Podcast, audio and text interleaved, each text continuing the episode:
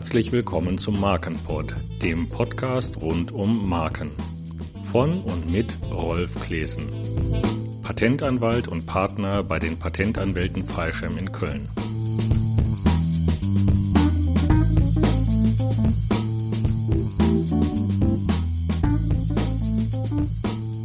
Zunächst einmal möchte ich mich dafür entschuldigen, dass ich mich so lange nicht gemeldet habe. Gibt auch keine gute Entschuldigung dafür. Deshalb heißt es einfach weitermachen. Ein paar Themen für zukünftige Episoden habe ich schon im Hinterkopf, aber falls ihr irgendwelche Vorschläge habt, äh, die gesendet werden sollten, dann lasst mich das gerne wissen. Heute ist das Thema abgemahnt und was nun, also aus einer Marke abgemahnt und was nun. Dazu ist erstmal wichtig zu wissen, was eine Abmahnung ist. Bei einer Abmahnung beauftragt ein Rechteinhaber, also in dem Fall der Inhaber einer Marke, in der Regel einen Patentanwalt oder Rechtsanwalt, und der soll einen potenziellen Verletzer der Marke anschreiben und mitteilen, dass es eben eine bestimmte Marke gibt, die der Auftraggeber hat und dass der Auftraggeber festgestellt hat, dass der potenzielle Verletzer diese Marke benutzt oder ähnlich benutzt dann wird in einer Abmahnung dem Abmahnungsempfänger, also dem Gegner des äh, Rechteinhabers, eine Frist gesetzt, innerhalb der er üblicherweise eine strafbewährte äh, Verpflichtungs- und Unterlassungserklärung abgeben soll. Und das ist auch schon der ganz wesentliche Unterschied zu einer sogenannten Berechtigungsanfrage. In einer einfachen Berechtigungsanfrage wird einfach eine Frist gesetzt, in der sich der Angeschriebene erklären soll. In der Berechtigungsanfrage dürfen auch keine gerichtlichen Schritte angedroht werden. Bei einer Abmahnung ist es so, dass in einer Abmahnung eben steht, hiermit verpflichtet sich beispielsweise unsere Mandantin Maria Musica mit ihrem Tanzstudio Marimba gegenüber dem Abmahnenden, zum Beispiel Frank Fies aus, sage ich mal, Großstadt, es zu unterlassen, das Zeichen Marimba für die Dienstleistung einer Tanzschule zu benutzen.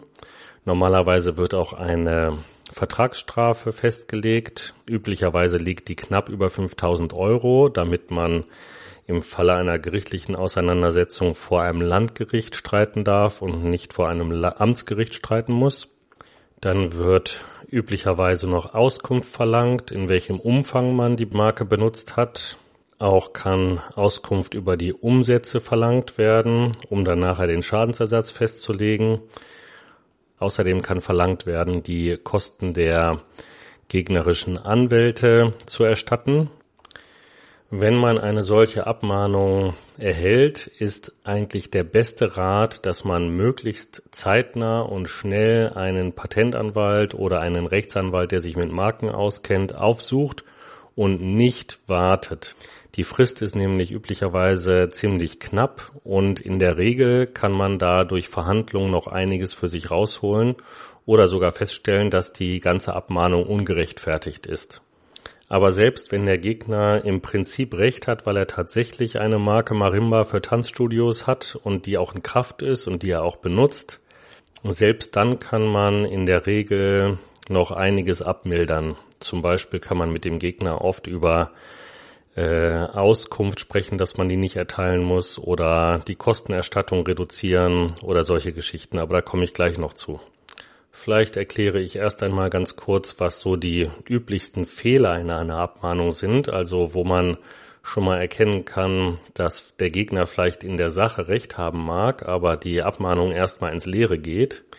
Das ist zum einen die sogenannte Aktivlegitimation, also ob derjenige, der abmahnt, überhaupt abmahnen darf oder zu Recht abmahnt.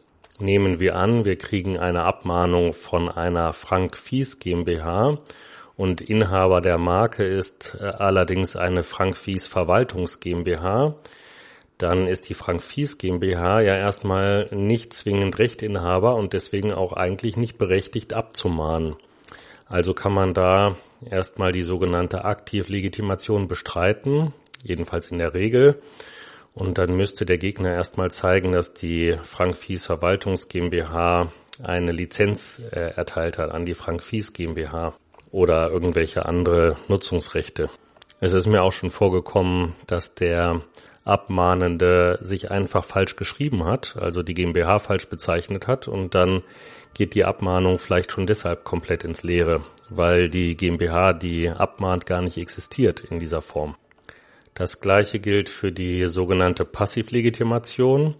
Wenn also der Abmahnende die Maria Musica oder Sie beispielsweise falsch bezeichnet, also Sie sind zum Beispiel die Maria Musica GmbH ähm, und es wird aber eine äh, Musica GmbH abgemahnt, dann ist ja der Abgemahnte nicht identisch mit dem, der zum Beispiel die Webseite oder das Tanzstudio betreibt. Die Musica GmbH betreibt ja gar nicht äh, dieses Tanzstudio und insofern kann deshalb auch die Abmahnung ins Leere gehen. Aber das betreut, das beurteilt am besten ein ähm, Patentanwalt oder ein Rechtsanwalt, der sich damit auskennt. Es ist eben auch nur ein relativ häufiger Fehler in Abmahnungen.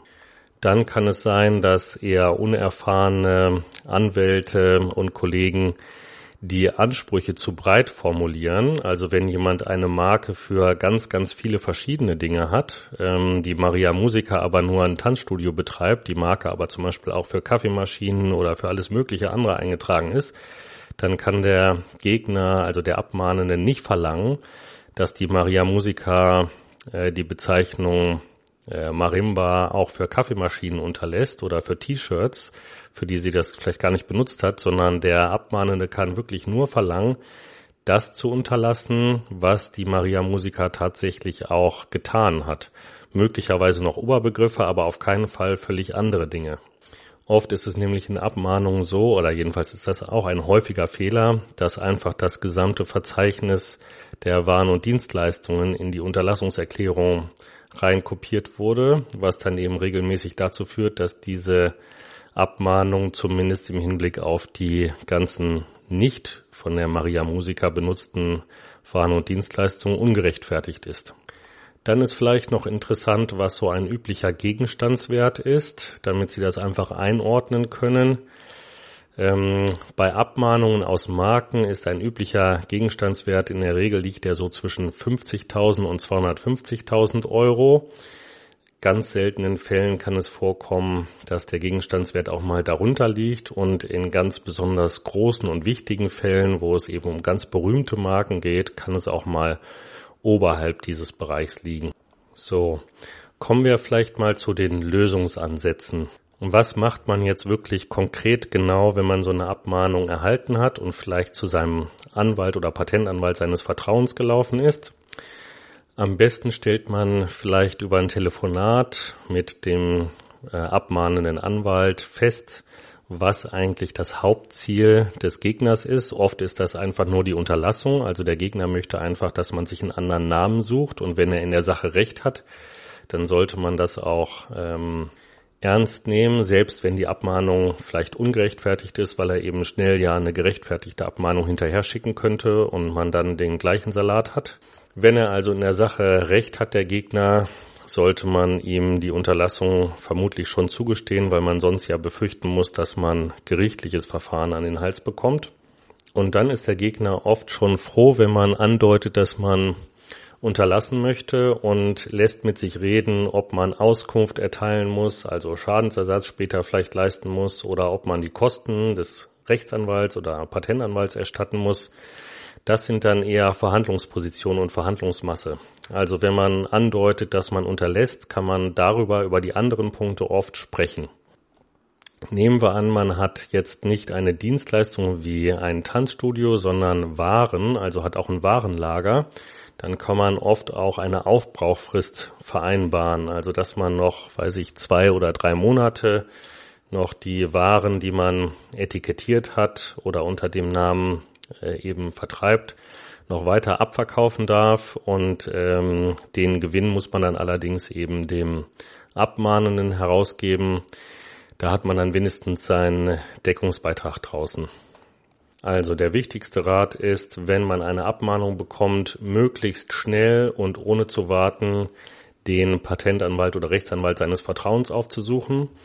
Und ich hoffe, ich habe in der Episode ein paar Ansätze aufzeigen können, wie man mit Abmahnungen umgeht und was die möglichen Konsequenzen von Abmahnungen sind.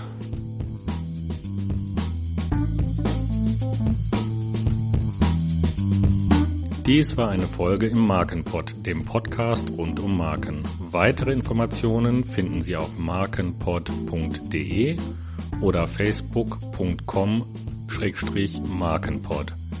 Dieser Podcast ist keine Rechtsberatung. Für Beratung oder Buchung eines Vortrags erreichen Sie mich bei der Patentanwaltskanzlei Freischem in Köln unter freischem.eu oder telefonisch unter 0221 270 5770. Auf der Webseite markenport.de können Sie im Übrigen mitbestimmen, welche Themen hier behandelt werden. Momentan stehen schon viele Themen zur Abstimmung. Und Sie können natürlich selbst auch Vorschläge für neue Themen machen. Vielen Dank fürs Zuhören. Bis zum nächsten Mal. Ihr Rolf Klesen.